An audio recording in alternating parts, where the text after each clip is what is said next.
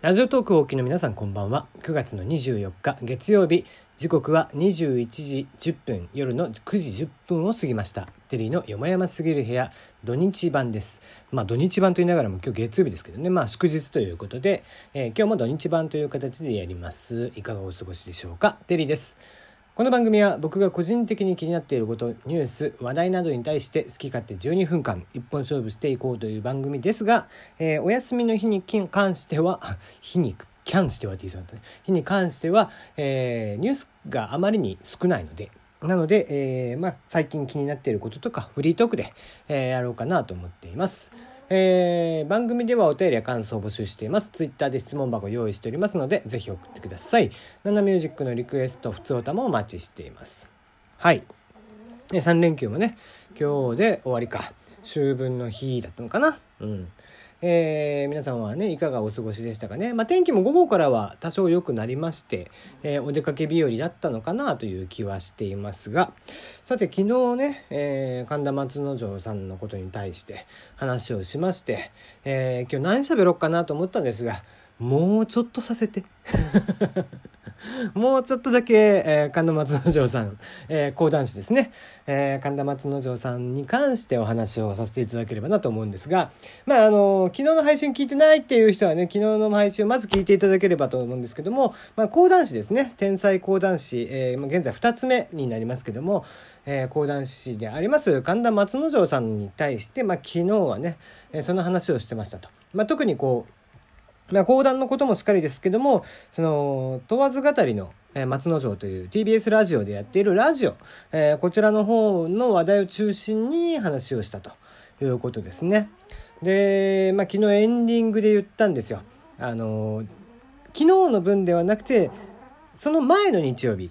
の、えー、回がものすごくいい、えー、話だったんですね。まあ話の内容も良かったですし、えー、その小刻みに挟んでくるボケであったりだとか話の起承転結であったりだとかもうとにかく喋りが天才的に上手い人なんで、えー、それをねえー、単純に奥様が、えー、ちょっと体調崩されて病院運ばれてみたいな話まあ結局無事でしたみたいな話というのを、えー、どんだけ、えー、怒涛の展開で話をしていくかと。そして合間合間に挟まれるねちょっといい話なんですよ。あのイクメンであったりだとか、えー、そうですねまあお子さんの性別の話であったりだとかそこら辺が、まあ、とにかくいろんな人に受けてて、まあ、若干バズってたんですよね若干でも結構バズってたのかな。で、えー、まあいろんなこう著名な方とかもこれはすごいと言って、えー、言っていたみたいな話でまあおそらくね、えー、今日の放送この後昨日昨日も9時ぐらいに配信したんだっけ？でこの後の配信では確実に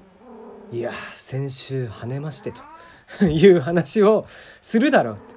て言ってましたら冒頭でしたよ。もう声出して笑いましたよね、うん、予想通りという、えー、予想通りのもう番組開始でしたね。そしてその後にねあの来るそのまあおはがきがたくさんメールがたくさん来ましたと言って、えー、来ていたメールもうね出だし1分間の爆発力凄まじかったですね。まあ、もちろん昨日自体もものすごい反響がありましたよね。はい、ツイッター見ててもかなり、えー、聞いてる人も多くて実際反応がすごい。なんせねその前の回がとても面白いしとってもいい話なのにすげえ下世話な話をしてんの。もうね、ダメだろうみたいな。えー、どんな話をしてたかというと、昨日はですね、まあ、主に金曜日に、えー、報道ステーションに出てたんですよね。金曜日じゃねえか。あ、金曜日か。金曜日に報道ステーション出てて、で、えー、その講談の紹介とかをさせていただいたとかいう話、その裏側の話をされたんですけどもね。小川アナとかとの絡みであったりだとかそこら辺の話をしてたんですけどもその前の週のね内容とは打って変わって全編アホ。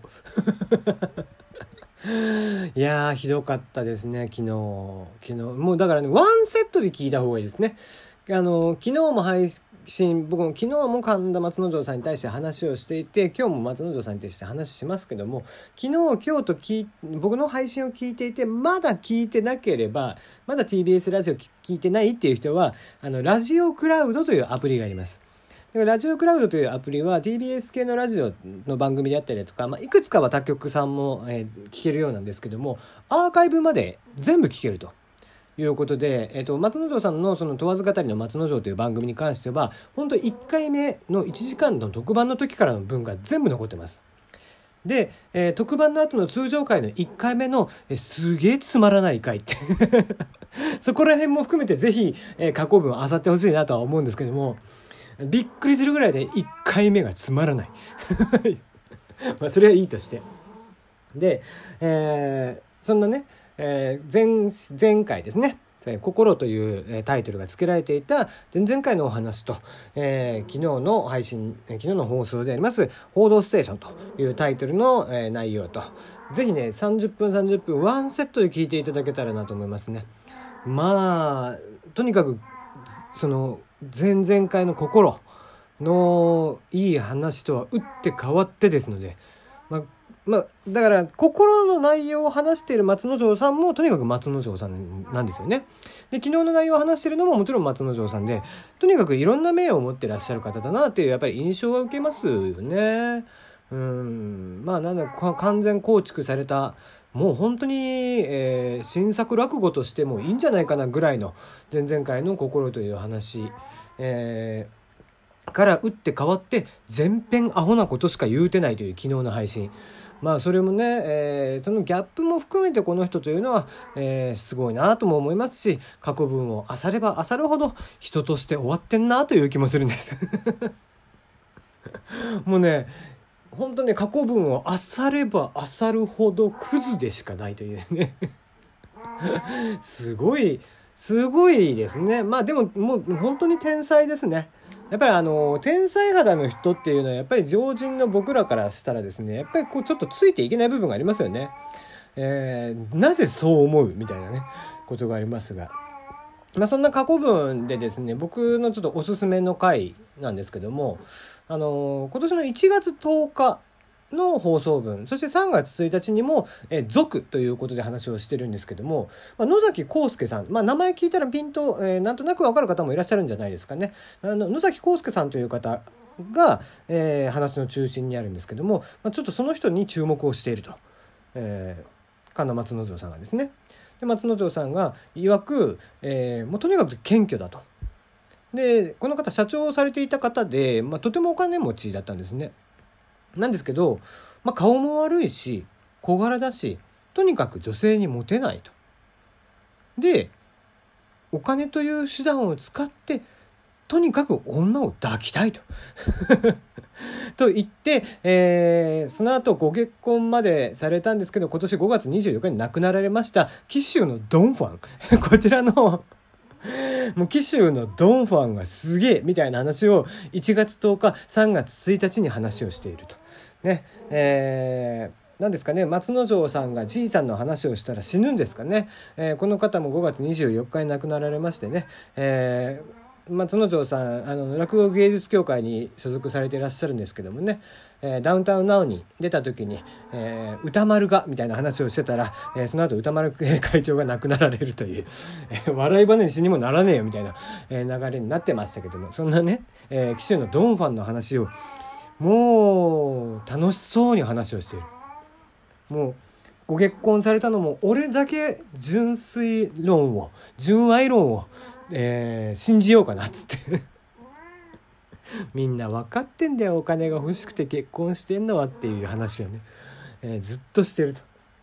でもすごいですよね、えー、ご自身ね、まあ、こなしてこう、えー、金も顔も悪いし小柄だしっていうでもでも、えー、お金という手段を使ってでもとにかく女性を抱きたいんだと言って一生涯のうちに数千人の女性を抱くっていうそれもそれで人生の生きるエネルギーになるんだなと そんな印象がありますけどね。まあまあ、それはさておき。まあ、結構ね、過去文いろんな話があります。あの、女子校でね、講演をする時の話とか。まあ、えー、どうしても話が出てこなかった回、あの、講談の時のね、講座の話であったりだとか、えー、そこら辺の話というのも非常に面白くて、うん、やっぱりこうとにもかくにもという感じなんですけどもね。ただまあ何ですかねいろんなその方々に毒を吐いて、え、いろんなパーソナリティーさんを、え